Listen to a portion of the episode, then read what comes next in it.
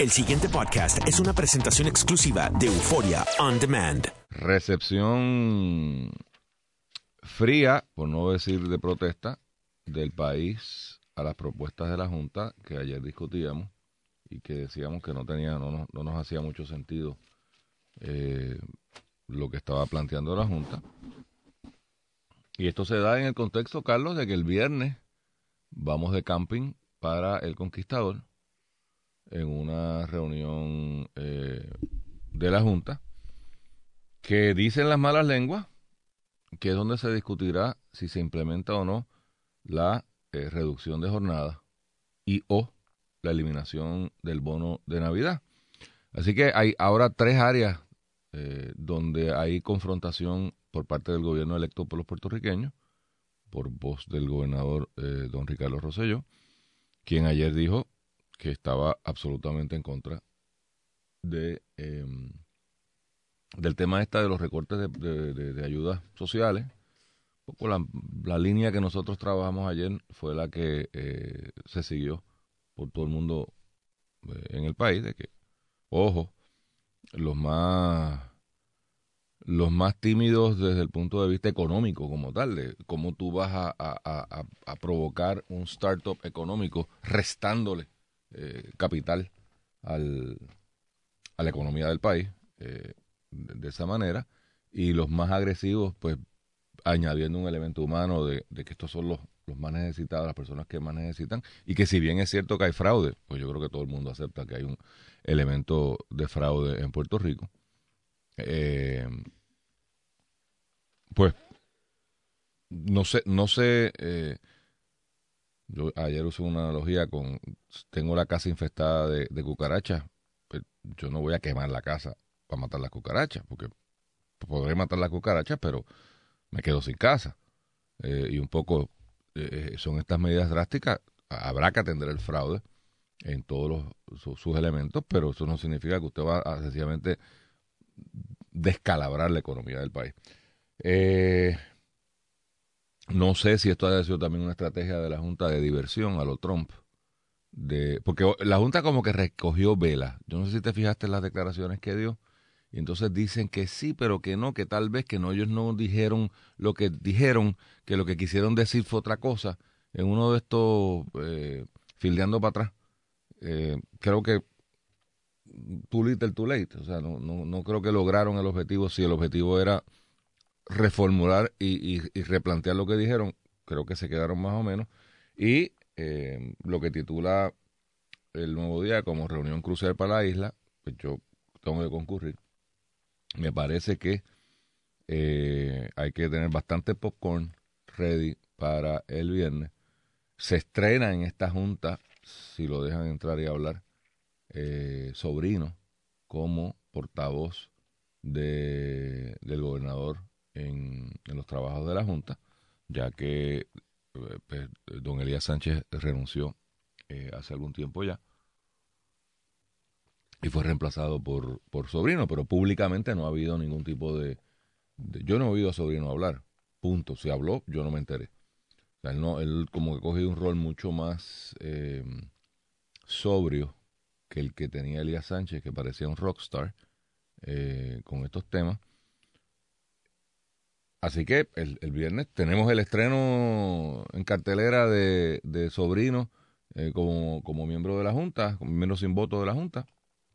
Y el tema este candente, que todo, todo, todo parece indicar que la posición de la Junta es que Puerto Rico, el gobierno de Puerto Rico tiene que reducir el 20% de su horario de trabajo para poder cuadrar caja. Eh, y llegarán, finalmente, se pondrán los huevos a peseta. Yo no sé por qué esa frase de los huevos a peseta, ¿verdad? Pero eh, se pondrán los huevos a peseta porque Supongo que antes era más, ah, era Era más, caro, barato, que, más la, barato. Que, que los 25 centavos y subirlo a, a- a- una peseta, pues era, ya era un montón. pues yo presumo, pero que no está por ahí Fernando, que es de esa época y no puede explicar. Pues, pues nada, Carlos, yo eh, eh, creo que aquí estamos llegando al primer round de verdad. O sea, si, si la Junta ha estado evitando y vamos a poner escogiendo sus peleas, aquí el gobernador decidió tirar la línea de una manera que yo no entiendo muy bien, porque él muy bien pudo haber dicho mi posición política eh, era que no iba a haber un despido y no va a haber un despido, pero no se nos hace necesario reducción laboral para que no no hayan despidos, pero entonces de esta manera, o sea, pudo haber usado un lenguaje un poco más eh, flexible sin violentar sus compromisos políticos.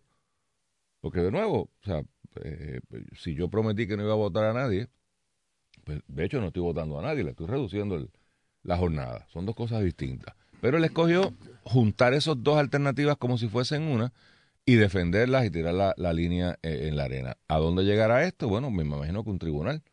Eh, y de nuevo, yo no sé si, si, yo no sé si ha nacido el juez que vaya a meter el preso al gobernador de una colonia. Y yo creo que contra eso es que está girando el gobernador, eh, muy astutamente desde el punto de vista político, de yo no voy a implementar eso, junta, haga lo que usted quiera, diga lo que usted quiera, y pues yo no lo voy a hacer, oblíguenme. Y probablemente tenga el favor del pueblo, porque es una posición populista muy simpática.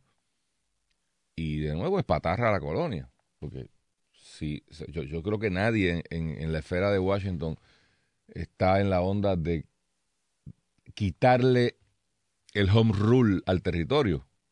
O sea, es, como organizamos el reguero que hay allá abajo.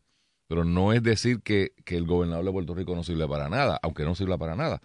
No digo yo este, estoy hablando de la, de la institución, ¿no? de, la, de, la, de la figura. Eh, así que, Carlos, no, no sé qué tú has oído. Yo oigo que la Junta va para adelante con esto y que They want to have a fight. Pues mira, Luis, después de haber examinado el día de ayer el informe de la Junta, pues creo que ahora hay que ver, es, tratar de contar razones y qué hay aquí qué implica. Y yo pues, te confieso que a mí me ha sorprendido la manera en que la Junta ha optado por hacer esto. Primero, porque te decía ayer que yo creo que la Junta estaba tratando de atender los reclamos de, mucha gente de que la Junta se había concentrado en el aspecto de cortar gastos y no había trabajado ni había estado eh, articulando ni hablando en detalle de propuestas de desarrollo económico y creo que lo quiso hacer. Pero me parece que eh, una propuesta de desarrollo económico es en extremo complejo conlleva adopción de, incluso filosóficas y de supuestos para y de proyecciones eh, y dentro de las mismas personas que elaboran eh, propuestas de desarrollo económico hay versiones encontradas. Yo creo que la junta eso no lo tenía muy bien desarrollado ni muy bien pensado y las propuestas son un par de ideas que sueltan no forman parte de un cuerpo coherente de una estrategia de desarrollo económico y parte de esto lo, lo mencionamos eh, y entre ellas, y dentro de esa, yo te diría hasta cierta manera incoherencia, lanzan toda esta propuesta de reajustar, eh, repensar las asistencias sociales y programas como el de, del PAN, ¿verdad? De asistencia nutricional. Y ha ocasionado una, una preocupación a través de todo el espectro del país. Como tú muy bien señalas, ayer aclaran que ellos no están diciendo que se elimine el plan, que ellos hablan incluso y mencionan que lo que pretenden es que esto se altere y que a la persona que se va a trabajar, que le permitan entonces reclamar un crédito contributivo eh, por las asistencias y que por lo tanto pues no, es decir, no, es una manera de que no lo castiguen porque están trabajando. Pero de nuevo, Luis, esa propuesta y con todo el respeto a la mejor buena fe que hayan hecho, tampoco la pensaron. Porque si una persona que está recibiendo, sí, pero no es que es otra cosa, es que es disparatado desde el punto de vista estrictamente contributivo. O sea, si la persona que está en asistencia nutricional, porque técnicamente está debajo de los niveles de pobreza, se va a trabajar porque consiguió un empleito esa persona probablemente el empleo que consigue, porque yo no presumo que entrará millonario, entrará millonario de momento, va a ser un empleo relativamente bajo que desde el punto de vista de las escalas contributivas probablemente no, tenga que pagar nada, por lo tanto, o paga muy poco, por lo tanto el crédito contributivo, que sería una rebaja contra la responsabilidad fiscal o contributiva que tuviera, sería nada. Entonces tú me dices eso y yo digo, pero Dios mío, ¿quién? Quién fue el que dio esa recomendación o, o si está pensando en otra cosa, eh, tampoco surge ahí. Entonces, pues más me preocupa a mí, francamente, de gente que yo creo que de verdad, Luis, aunque la gente no esté de acuerdo con la función que hace y estemos molestos en términos de las implicaciones imperiales que esto pueda, ¿verdad?, que conlleva y el problema colonial de fondo que hay, yo creo que esa gente está haciendo un esfuerzo serio desde su perspectiva de, tratar de sacar al país del lío en que está. ¿Cómo lo saca? Pues el problema. Pero esa, esa, esa elaboración de esa propuesta, francamente, no me parece que fue pensada en, en la profundidad que implica para el país.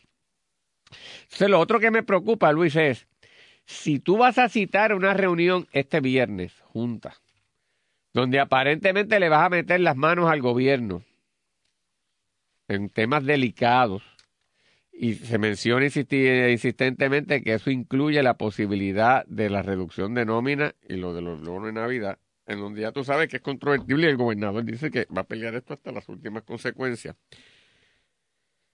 El goodwill que pueda tener la Junta, la buena imagen y poder que todavía conserve la Junta, yo lo guardaría para ese momento y no provocaría a mitad de semana y con tres días de anticipación una disputa como esta en donde salió totalmente lacerada la Junta. Es decir, desde el punto de vista mediático, mediático de comunicaciones, me parece un fopa, como dirían verdad los franceses, ¿verdad? Una metida de pata. Y, me perdonan, ¿verdad? Este, que, pero yo no le veo eh, la razón para hacer eso, porque si es una estrategia de desviar la atención, ¿qué, qué manera de desviar la atención? Creando una, una crisis mayor que la que crearía la otra. Por eso es que te dije que parece tipo Trump. Pero, porque, porque es, la lógica trumpiana. no, ¿verdad? No. No puedo. Eh, no, no, no lo veo. Este. Lo otro que me parece a mí perdóname, déjame regresar a lo que estaba diciendo. El, si yo voy el viernes a tomar esas medidas, pues me, reservo y no entro en controversias principales. Yo no sé si el viernes nada más entren y le metan un, un cantazo a la parte del bono y que el gobernador al haber atado al bono con los empleos, eh, precisamente lo hizo a propósito para que le metieran mano al bono y reservarse la protección a los empleados en términos de que no le toquen su salario como tal. Aunque ciertamente para el PNP el bono tiene un elemento todo simbólico porque fue una de las promesas de campaña de Luis Ferré cuando aspiró en el 68 para gobernador y de las este primeras. Bono. ¿Ah? No es este bono. ¿Hablan del bono de Navidad? Sí, pero, pero espérate. Lo que están hablando es de llevarlo a una paridad con el sector privado. O sea, el bono de Ferré del 68 Es, es, un bono, es el bono de la industria privada, que está ahora mismo en 300 y 600 pesos. La, reforma laboral cambió un poco la, forma de calcularlo y las horas. Maquillaron la cosa un poco, pero fundamentalmente sigue siendo 300 o 600 pesos. Eh, y lo que están hablando es de bajar el regrete de bonos del gobierno, que son un montón, sobre todo en las corporaciones públicas, a esos niveles. O sea que no hay ese elemento, creo yo, del ataque, entre comillas, a una legislación de Ferre, sino de llevarlo a que todo el mundo sea igual en el país. Y yo creo que eso puede ser muy simpático, sobre todo para los... Pero estás como quiera trastocando una de las cosas del propio PNP, de alguna manera. Pero lo que quiero decir, Luis, es más fácil entregar eso del punto de vista del ah, gobernador que entregar la reducción de nómina. Así que tal vez la estrategia va por ahí. Oye, quería hacer una parte. Alguien me señala con respecto a lo del bono del crédito, del crédito contributivo, si las ayudas las elimino y te tienes que ir atrás a que te doy un crédito y digo, ¿qué crédito voy a reclamar si no estoy dando ingresos? Alguien me dice, bueno, pero lo que puede ser es que tal vez te haya una devolución o un pago de eso. Sí, ¿de dónde demonio va a salir el pago? Del gobierno, pues gobierno de Puerto Rico no va a venir. Del gobierno federal. Y del gobierno federal tampoco, porque el, el, income tax credit se lo quitaron hasta Puerto Rico y no se lo quieren dar. ¿De qué diablo estamos pensando? O sea, es, es, es, ah, eh, decir, no es la real, o sea, eso no es la realidad política. O sea, no es no es viable. De hecho, una de las cosas que lleva a la coalición esta del sector privado, que a veces se confunden unos con otros, que llevan cabildeando más de un año en Washington. Son dos cosas. Este, este Earned Income Credit a nivel federal y el tema de la paridad de los fondos porque El porque el problema de eso es sencillo, porque en Estados Unidos tiene sentido que a uno que, que, todos los contribuyentes aportan al fisco federal y que algunos que están debajo de cierto nivel se le haga una devolución de fondos federales, pero como los puertorriqueños no aportamos como regla general al fisco federal, la devolución de ese dinero a una persona de Puerto Rico, donde como regla general ninguno paga, es una, es una entrega de fondos federales exclusivamente. Es una regalía. Y, y es una regalía que ellos no han estado dispuestos a dar. Entonces, pensar que en estos momentos de crisis, que hay un tranque en el propio Congreso Republicano, que nosotros le vamos a plantear eso, me parece a mí, ni es decir, me preocupa más todavía, si eso es lo que la Junta está pensando, en que no comprende ni la realidad del juego político. Por eso era que Es te más, o sea, es, yo- es más peligroso aún. Por eso era que yo decía ayer que yo lo que veo es un disconnect, o sea, hay una desconexión de estos señores de la Junta con la realidad. O sea, eh, podría haber hasta un diagnóstico en el DSM-4 en cuanto a esto. O sea, yo, yo no sé qué es lo que están mirando. No, yo no, estoy sé. cuestionando su buena o mala fe, voy a asumir la buena fe porque siempre lo hago.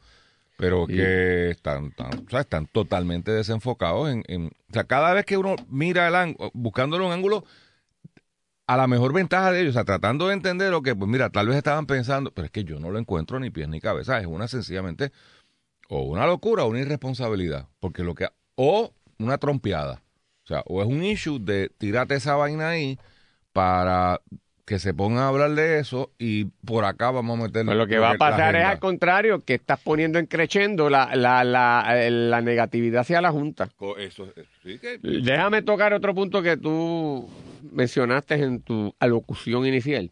Y es que tocaste el caso del nuevo representante del gobernador en la Junta, eh, el licenciado Cristian Sobrino. En efecto, Luis, yo creo que ya hemos presenciado una diferencia y un efecto en la salida de Elías Sánchez.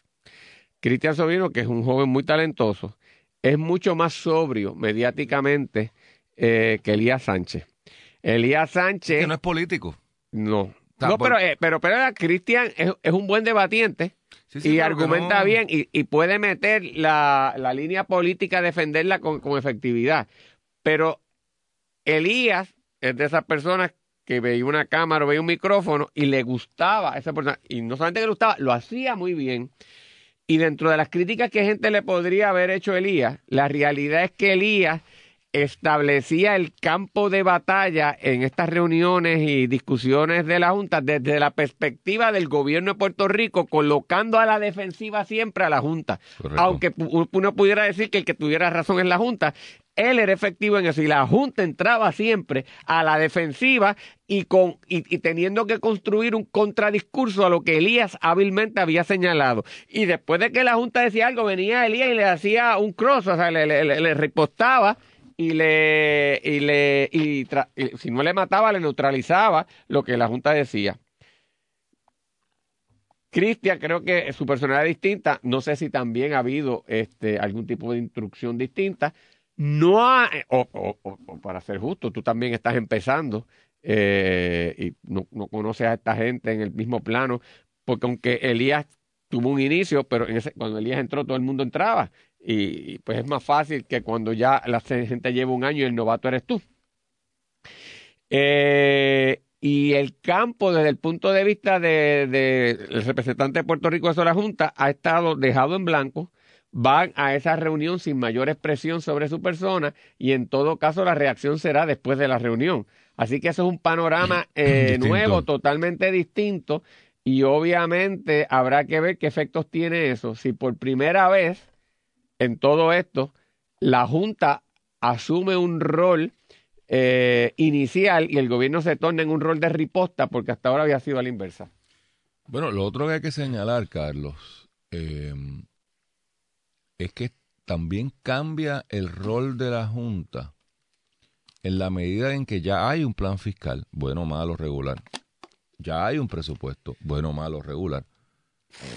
Eh, es otra la, la- la discusión. O sea, ahora veremos una discusión centrada en si X o Y medida cumple o no con el plan fiscal. Pero en teoría el plan fiscal no se revisita. El plan fiscal es, es el que es. Si quedó malo, como muchos alegan, si es inconstitucional, pues, pues, pues bueno, eso lo, lo decidirá alguien en la medida en que alguien radica un pleito. Pero en el day to day, en la plomería diaria, ya ese es el plan. Y la, y la Junta se limita ahora a, a- a- tomar medidas y posturas para que eso camine. O sea, o sea, que la discusión es distinta, es lo que quiero decir.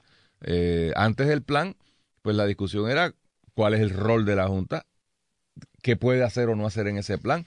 Ya está hecho, está ahí, lo han impugnado y están en algunos pleitos, eh, em, inclusive en, en- y no quiero entrar mucho en eso, pero eh, los municipios que están impugnando el tema del banco gubernamental están impugnando ese plan de manera colateral. Eh, pero en el day to day, en esta reunión de junta, ese es el, ese es el roadmap, ese, ese es la- la- la- el plan, ¿no? No sé, esta es la, la- ¿Cómo llegamos a Ponce? Esta es la ruta. O sea, Ya, ya no es por Mayagüez, ahora es por, por Calley. Y, y se acabó. En Mayagüez no vamos a hablar de él. Eh, así que creo que va a estar interesante. Y de nuevo, Y volvieron a, y volvieron a, a Fajardo. a Conquistador. Eso, yo no he oído una, relación, una explicación razonable. A menos que los que vienen ahí se quieren quedar allá, que es más bonito que quedarse acá en, Pero en es que te- medio pero de- del centro de convenciones. vamos, vamos a asumir que eso sea. No, no, vamos, vamos a asumir que eso sea. No, yo creo que es una postura Lo otro era lo posible. que especulaban de las protestas, que es más difícil. por eso, pero ya habíamos, cuando hicieron la primera en Conquistador, la- el análisis era, era lógico, pues mira, tú controlas el, el gate, eh, hacer una periferia bastante amplia allí en la avenida Conquistador y controlas tu, tu medio ambiente. Pero con posterioridad de eso han habido varias reuniones y no ha habido mayores incidentes. Lo, yo no sé si fue que los votaron de allí de Sheraton y de esa área. Y no los quieren. Bueno, Porque lo que pasa es que desarticula aquello allí. desarticulas todo aquello allí, los, los negocios que están allí, el hotel. O sea, de momento es un día perdido para, los que negocios. están pa- pa- allí, para que no tienen nada que ver que no con tienen que ver nada con el asunto, pero con las medidas de seguridad se fastidian. Porque pues tienes que meter 300 policías, eh, cerrar las, las calles, la cosa. Y entonces el, el que está tratando de ganarse la Y vida hay manifestaciones allí, el que va entonces a comer uno de los restaurantes dice, "Ay, yo no voy no para voy- ese o lío". voy para el casino, o voy para el hotel, o voy para otra actividad dentro del centro de convenciones. O sea, esto no es lo único, esto lo que cogen es un cantito.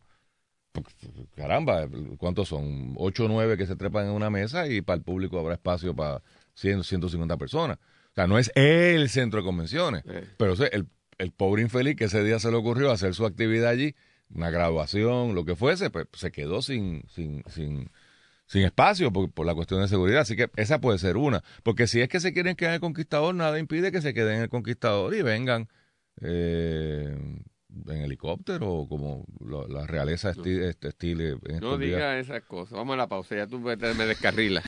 El pasado podcast fue una presentación exclusiva de Euphoria On Demand. Para escuchar otros episodios de este y otros podcasts, visítanos en euphoriaondemand.com.